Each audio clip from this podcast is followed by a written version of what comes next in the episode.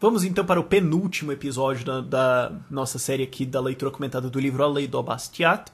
E nesse episódio ele vai falar então de o que, que o governo tem que fazer na cabeça dele. Segundo Bastiat, é, o que, que é a função uh, do governo e como isso pode ser colocado. Eu vou adicionar isso nessa leitura. Não está no livro dele, mas uh, ah, para dar uma elaborada melhor para vocês, ele não tinha provavelmente papel, nem tempo, nem espaço para elaborar isso no livro dele mas eu acho que fica uma adição aqui interessante pra gente fazer. E ele vai dizer, oh, o governo tem que só evitar injustiça. Só. Evitar agressões contra pessoas. Simplesmente.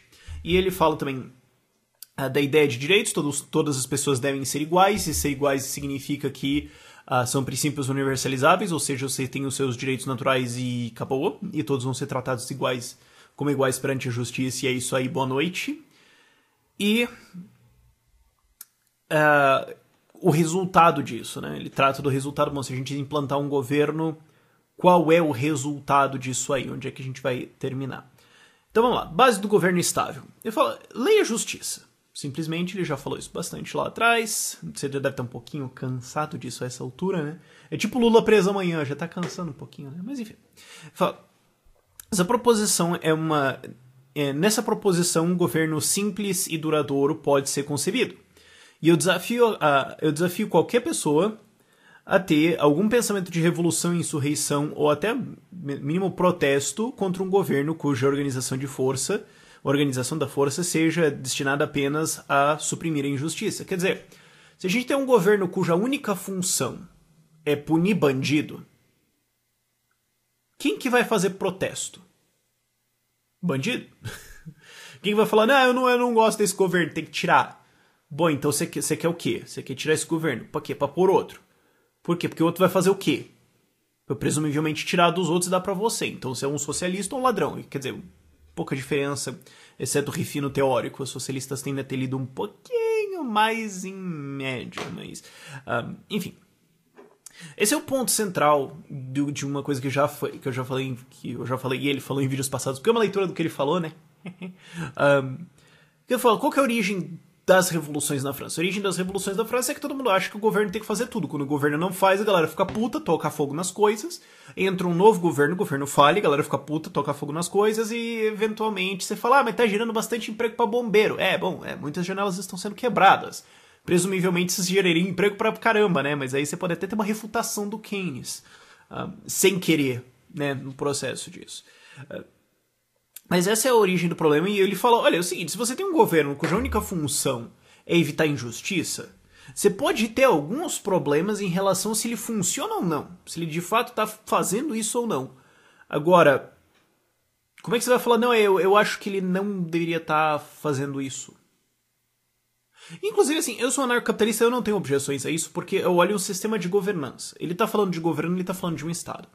Ele tá, ele tá falando sim de um Estado, ele não tá falando de anarcocapitalismo, mas, uma vez que você entende que um, que um você não precisa de um Estado para ter um sistema de governança, você não precisa ter um uh, Estado para ter um sistema de defesa de propriedade das pessoas, você percebe, não tem nada que você pode obje ter objeção a isso, inclusive isso é uma proposta puramente anarcocapitalista.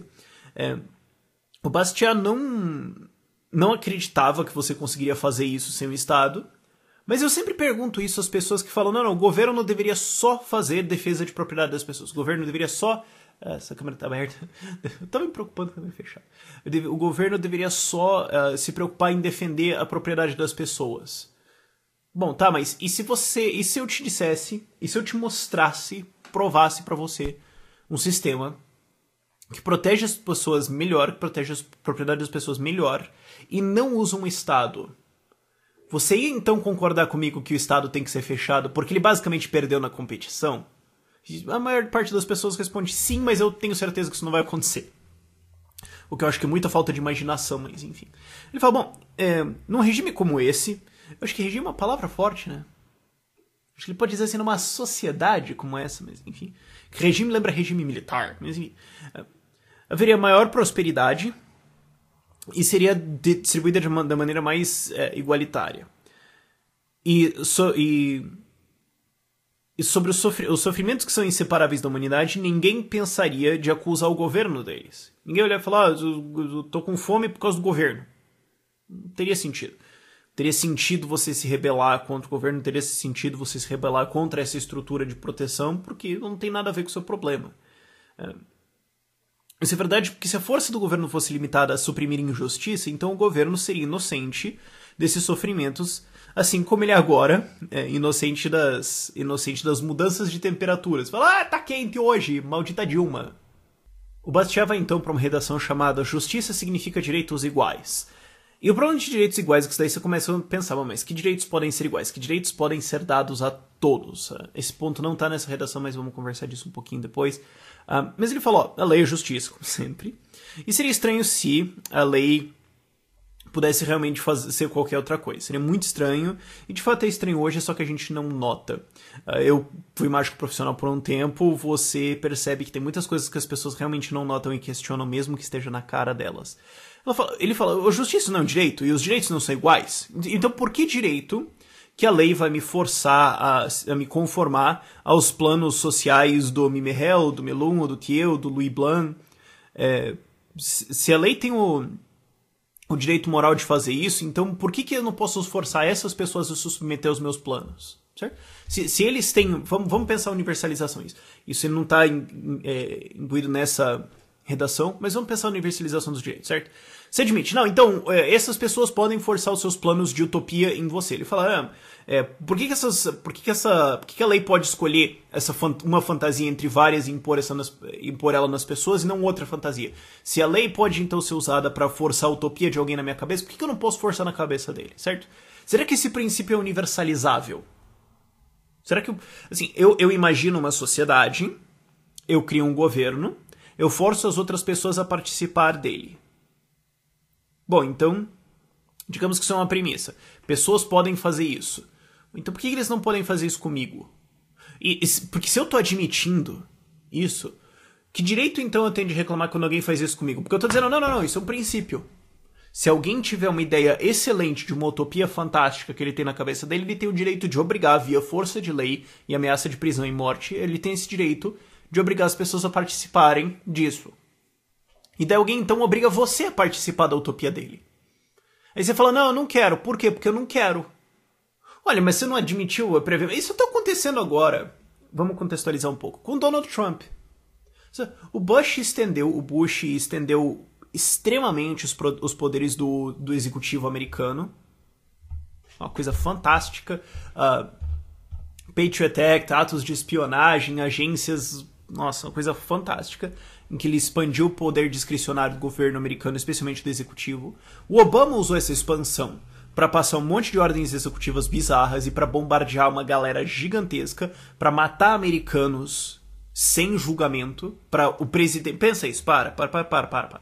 O presidente americano ordenou a morte de cidadãos americanos com equipamento americano, certo? Drone ia lá, jogava um míssil na cabeça do americano, o americano morria, sem julgamento, sem acusação, sem um júri, sem nada usando que poderes? Os poderes discricionários do lado para trás. e esse drone foi pago com impostos. É, então, tra então, transformando a sociedade americana inteira em cúmplice desse assassinato. Sobre que poderes ele alegou isso? Sobre o Patriot Act, que foi passado pelo Bush. Ok. Ele expandiu os poderes do executivo ainda mais. Legal. E agora o Donald Trump tem esse poder. E agora ele está passando ordens executivas. E agora para pra pensar isso. O Donald Trump pode sob acusação de terrorismo, ordenar a morte de qualquer americano via um ataque de drone ou qualquer outra coisa assim, sem julgamento, sem nada. Aí você começa a pensar, ai, agora eu não gosto, né? Porque você tem um monte de gente que tava durante o Bush falando, nossa, que legal, não é? Muito legal o governo ter esse poder, nossa, acho muito bom. Ou, sei lá, os democratas não estavam gostando, aí quando o Obama começou, falou, não, não, não, é legal, é legal, agora a gente tem o nosso cara lá, que agora é bom que a lei possa de fato fazer isso, né? Agora é bom que o governo tenha todos esses poderes. Aí entra o cara que você não gosta e fala: Não, aí agora eu não tô gostando. Porque, quer dizer, você não tá gostando do cara, é só que de repente você percebeu que não é uma boa ideia que o governo, que o presidente dos Estados Unidos tenha poder discricionário de executar qualquer cidadão simplesmente acusando ele de terrorismo. E ainda de selar tudo isso sobre um véu de segredo, colocar isso lá dentro de uma agência, é, uma agência governamental de três letras que não existe, com um orçamento que ninguém sabe de onde vem e daí ninguém vai ficar sabendo sobre isso, sabe? De repente você pensa, hum, talvez esse não tenha sido um bom princípio legal, né? talvez não tenha sido uma boa ideia universalizar esse princípio. Porque ele não pode ser universalizável, inclusive, mas talvez não tenha sido uma boa ideia admitir isso, né? Hum, agora estão usando mal. A mesma coisa vale para essa ideia de utopias. Certo? Você fala, não, eu acho que o governo devia ter, ser assim, assim, assim, assim, assado, e eu acho que tinha que ser forçado nas pessoas assim, porque eu acho que vai ser melhor assim. Legal. Então você acha que isso. Então, uma coisa que eu falei no vídeo anterior, repito aqui. Eu gosto de analisar qual é a premissa, então, que o cara tem dentro da cabeça dele, para então aceitar essa ideia. Ele tá aceitando, então, que se alguém tiver uma boa ideia, for mandão lá, tivemos é, e ele realmente achar que aquela ideia tá certa e muita gente concorda, ele pode forçar nos outros. Tá legal, então teve uma eleição majoritária, foi eleito a Dilma Rousseff, e agora ela quer passar conselhos populares. Aí você fala, ah, não gosto, por quê? Porque não me é conveniente. Porque o sujeito que argumenta isso não pode então argumentar, não, eu acho isso errado. Bom, então o que você defende tá errado também, vamos ser coerentes. Ou você é uma pessoa incoerente. Então a única coisa que você pode dizer é que eu não gostei. Certo? Eu, eu, eu curto todas as premissas aqui, só que eu não gostei disso. Então eu gostaria que a minha opinião fosse respeitada. Bom, mas você acabou de defender ideias que dizem que a sua opinião não deveria ser respeitada se a outra pessoa. Você está entendendo? Você não tem como universalizar esse direito de mandar na vida dos outros, não tem como. Você vai ter que ou você vai ter que ou fazer incoerências gigantescas, ou você vai ter que ir por argumento fascista mesmo de dizer, olha, tem pessoas que são simplesmente melhores.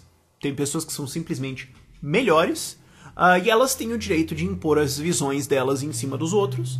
E se os outros resistirem, é, eles são idiotas. E eles deveriam ser obrigados a fazer isso porque tem uma certa galera aqui que é um ser humano melhor do que você, então você não tem o direito de. Mas daí você vai ter que, você vai ter que entrar em um monte de argumentos bizarros para então justificar isso. A única coisa que você consegue universalizar, o único direito que você consegue universalizar, que você pode dizer, pessoas podem fazer isso, é pessoas podem se defender caso sejam agredidas. Isso você pode universalizar. Todo mundo pode se defender se for atacado. É uma regra que todo mundo pode seguir. Um, todas as pessoas não. Uma pessoa não deveria atacar a propriedade da outra. Dá, dá, dá para construir uma sociedade em cima disso. Dá para construir toda uma sociedade coerente em cima dessa regra. Então, justiça só significa, justiça significa direitos iguais na medida que significa isso, direitos universalizáveis. Você tem como universalizar direito de espólio legalizado? Não. Você tem como universalizar imposto? Não. Você tem como universalizar alguma das coisas que o Estado faz hoje? Não, você não tem como dizer. Então, você precisa então ir para a opção que eu falei. Você vai ter que argumentar que existem simplesmente seres humanos que são melhores e seres humanos que são inferiores e deveriam ser mandados. Você vai ter que ir para essa ou você vai ter que falar: "Meu argumento não faz sentido, mas eu eu renuncio à lógica e a coerência em nome do que me é conveniente. Eu, eu prefiro o que me é conveniente do que o que é certo. Você vai ter que eventualmente falar algum tipo desse, algum tipo de argumento desses e isso é injustiça. É, ele, e o Bastiat fala também, uma edição que ele fala, é, e não vamos dizer, e não deixe que seja dito, como é continuamente dito até hoje aqui no meu canal, que embaixo desse conceito de que então a lei é só para defender as pessoas, a lei vai se tornar ateísta, individualista e sem coração. Que ela faria a imagem, ela faria a humanidade a sua própria imagem. Essa é uma conclusão absurda, digna apenas dos, venera, dos adoradores do governo que acreditam que a lei é a humanidade. Isso não faz sentido. Será que esses veneradores, esses adoradores do Estado. É, agora eu lembro do argumento do uma coisa que o Paulo Cogos uma vez falou, que ele falou, o, o argumento anti-Estado é um argumento, em última análise, teológico. Você tem que rebater uma religião de um sujeito. Mas enfim, eu falo, será que esses é, adoradores do governo realmente acreditam que as, que as pessoas livres vão deixar de existir? Certo? Ou que se a lei não ordenar como a sociedade vai ser, o que você tem que fazer, que as pessoas vão só ficar sentadas em casa meio que pensando... Hum... Se só tivesse uma constituição para dizer o que eu tenho que fazer. E se você realmente acredita nisso, então quem foi o primeiro legislador? É, ele era inumano, de certo. Alguma coisa. Você começa a entrar em contradições uh, muito bizarras. Ele rebate ao longo do texto dele essa crença de que não, se, sem, sem a lei a humanidade seria inerte, que é o que está que é o que tá gravado na nossa bandeira na, na, ideia de ordem e progresso. O governo tem que fazer uma ordem, tem que descender uma ordem em cima da sociedade imposta, planejada por uma elite iluminada, que vem lá do Fenelon, que falei nos vídeos passados, vem lá do Fenelon, passa para o Comte e vira o positivismo que está na Constituição brasileira, que a ideia de que ah, o governo tem que criar essa estrutura de ordem que vai então impelir a sociedade, criar as instituições e dar a ela espírito e força para então haver progresso. E se o governo não fizer isso, a gente vai ter uma sociedade, sei lá, indígena, tribal ou até menos, uma coisa boba, inerte, que nunca vai chegar em lugar nenhum. Mas essa é a ideia por trás das pessoas que defendem esse estilo de lei, infelizmente. E qual seria a consequência? Qual seria o resultado, então, de uma sociedade, de um governo assim estruturado? É, você pode colocar governança, ele fala governo, mas enfim, uma sociedade assim estruturada. Bom, é o caminho da dignidade e progresso, é o nome da redação dele. É, como você. É, leu? É, pronto. Enfim. Lei a justiça, de novo, tá virando meme já. E embaixo desse. Do, embaixo da lei e da justiça, nesse reinado do, que é, do, do certo, do direito, embaixo da influência da liberdade, dentro, sob a influência da liberdade, da segurança, da estabilidade, da responsabilidade, que todas as pessoas vão atingir o seu, o seu real worth, valor, vamos dizer assim, e verdadeira dignidade do seu ser. É só sobre esse sobre esse essa lei de justiça que a humanidade vai alcançar devagar, sem dúvidas, mas certamente o desenho de Deus para um progresso ordenado e pacífico da humanidade. Agora tem várias coisas para a gente descompactar aqui. Primeira coisa é que ele fala nesse sistema que as pessoas vão atingir o seu verdadeiro potencial, digamos assim, sua verdadeira, o seu verdadeiro valor e sua a verdadeira dignidade do seu ser. E a Ayn ela fala uma coisa sobre isso que ela fala uma das coisas que mais incomoda as pessoas sobre o capitalismo de livre mercado. Ela, fala, ela falava mais de capitalismo de livre mercado. É que numa sociedade onde o onde você não pode culpar o governo pelos pelos erros, pela sua pobreza, pela sua falha, pelos seus problemas. E numa sociedade você precisa criar algumas pessoas, eh, não que você precisa criar, mas algumas pessoas vão ser mais receptivas à ideia do socialismo, à ideia de que existe uma classe burguesa de exploração de classes e blá blá blá. Elas vão preferir, elas vão gostar, elas vão ter uma disposição a essa explicação, porque isso alivia elas da dor de olhar no espelho de manhã e saber que, que é, aquilo que elas são é culpa delas. Elas vão preferir, não, eu, eu, eu quero alguém para culpar. Então o socialismo me diz que eu tenho que culpar aquela galerinha. Bom, eu prefiro culpar eles do que ter que confrontar o fato de que talvez eu seja o culpado. De que talvez eu tenha cometido. Não que esteja dizendo assim que talvez eu que não presto, mas eu, eu que cometi erros. Eu que perdi oportunidades, eu que não fiz o suficiente que é uma coisa dura de confrontar, uma coisa muito dura de confrontar para qualquer ser humano. Então qualquer ideia poderia aliviar você desse credo. E outra coisa que outra coisa importante de descompactar aqui desse parágrafo é que ele fala: a humanidade vai alcançar devagar, sem dúvidas, mas certamente, devagar sem dúvidas. É, eu não sei se até essa hora, porque eu tô programando todos os meus vídeos porque eu vou sair para Miss Summer School agora, então eu vou ficar uma semana praticamente fora do canal. Uh, do dia 1 até o dia 6 eu não vou ver praticamente nada aqui. Mas eu tenho um vídeo saindo sobre isso, sobre crescimento lento, crescimento lento constante versus um crescimento explosivo, mas falso. É um crescimento. aquelas operações de mídia, aqueles negócios, ah, vamos conseguir atenção aqui e de repente passou, e aí o que, que você tem?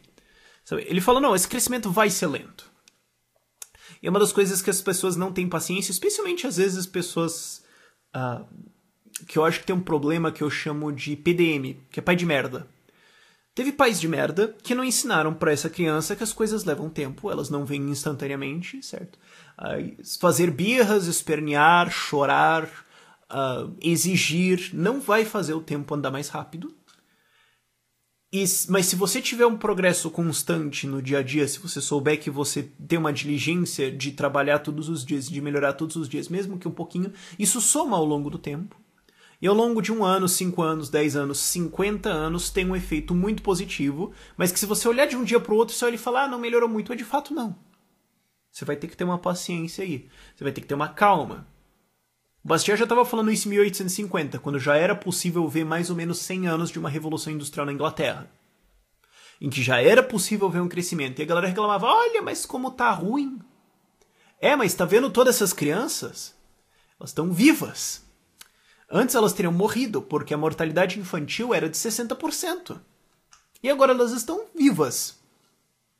E daqui a uns 50 anos elas podem muito bem estar numa qualidade de vida equivalente à monarquia atual.